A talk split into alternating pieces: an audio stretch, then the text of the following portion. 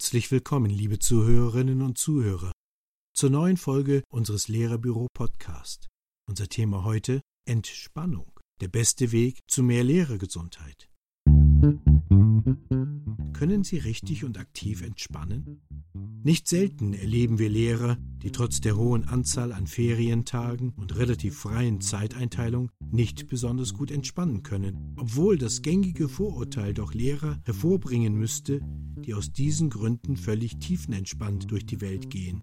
Stress, Überbelastung, Burnout. Dies trifft auf viele Berufe im Gesundheitswesen zu, ebenso aber auch auf Lehrer und ganz besonders, wenn sie im Bereich Förderschulen arbeiten. Denn dort treffen häufig die Anforderungen von Lehren und Pflegen zugleich aufeinander, vor allem im Bereich der intensiven Behinderung. Allein das Heben und Lagern von Schülern mit intensivem Förderbedarf fordert Rückengesundheit, Fitness und Kraft.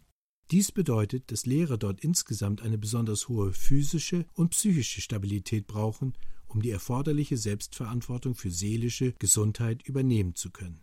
Wir wissen, dass die Anforderungssituation Stress subjektiv sehr verschieden wahrgenommen wird. Was für den einen als Belastung und negativer Stress gleich die Stress empfunden wird, kann für den anderen eine Herausforderung und positiven Stress gleich Eustress darstellen. So wird der Letztere sich wahrscheinlich erfolgreich der Herausforderung stellen und sich dadurch als kompetent erleben, während der Erstere sich überfordert, hilflos und als Opfer der Situation fühlt. Auch das Staatsinstitut für Schulqualität und Bildungsforschung Bayern schlägt in seinem Lehrerbrief zur Lehrergesundheit verschiedene Methoden zur Gesunderhaltung bzw. Prävention vor. Erstens Pflege und Schutz der eigenen Stimme, zweitens Arbeitsorganisation am häuslichen Arbeitsplatz, drittens Kooperation im Kollegium, viertens Gewinnung von Kraftreserven. Die Gewinnung von Kraftreserven benötigt aus unserer Sicht die größte Aufmerksamkeit, da sie verschiedenen Überlegungen folgt, die für jeden Menschen durchaus unterschiedliche Konsequenzen haben können. Wissen Sie schon, welcher Entspannungstyp Sie sind?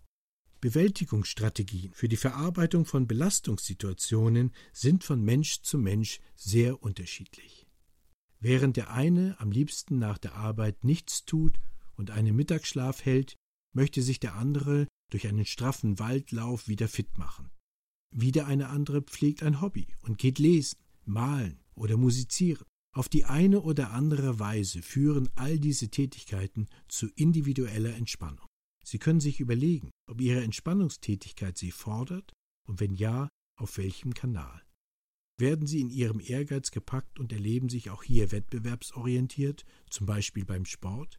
Suchen Sie eher Ruhe und Stille, wie beim Lesen? Oder bevorzugen Sie Gemeinschaft und sozialen Austausch wie in Vereinen oder Singkreisen? Geistige, körperliche oder psychische Abwechslung? Tätigkeitswechsel? Ablenkung oder Konzentration? Beobachten Sie genau, welche Ihrer Freizeitaktivitäten Sie wirklich entspannen. Es kann leicht passieren, dass Sie eine ähnliche Rolle in der Freizeit einnehmen, die Ihnen aus dem Beruf geläufig ist. Sind Sie etwa Vorstand, Gruppenleiter oder Trainer, kurz ein Leiter und Geber? Oder bevorzugen Sie die Rolle des Teilnehmers und Nehmers? Welches ist Ihre Lieblingsentspannungsart und zu welchen Zeiten benötigen Sie sie? Ideal ist eine harmonisierende, ganzheitliche Systematik, die eine Einheit aus Körper, Geist und Seele anstrebt und fördert.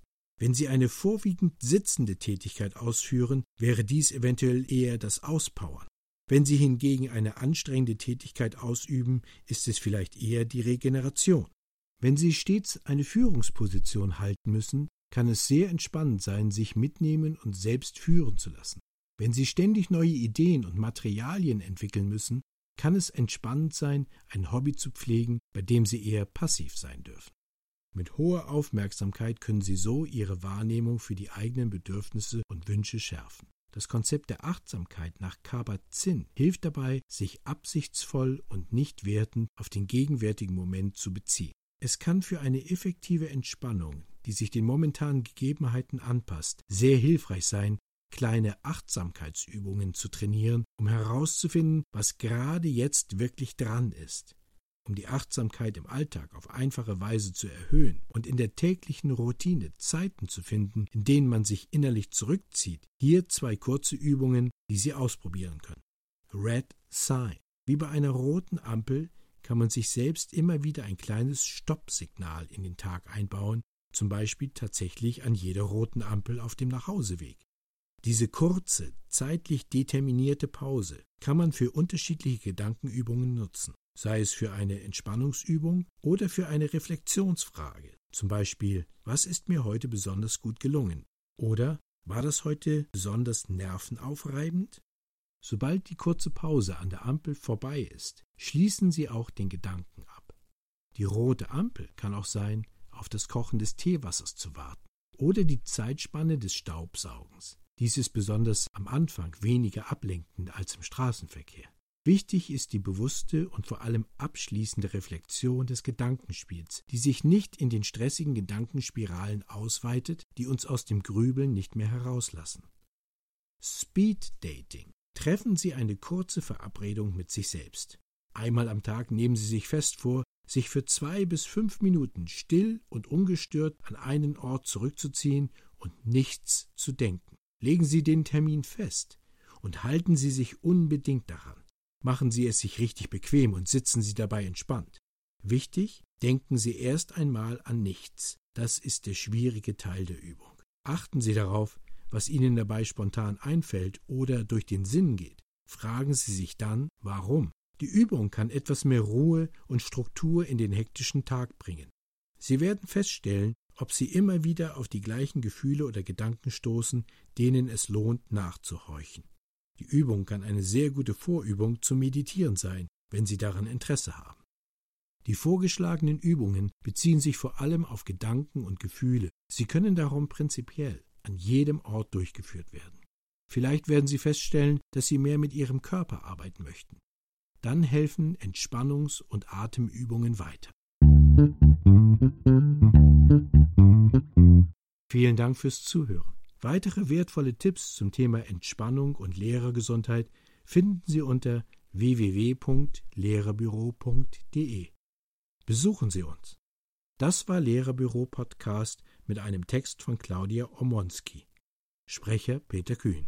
Unser nächster Lehrerbüro Podcast befasst sich mit dem Thema Förderpläne schreiben und umsetzen. Es grüßt Sie herzlich und bis zum nächsten Mal. Ihr Lehrerbüro. Thank you.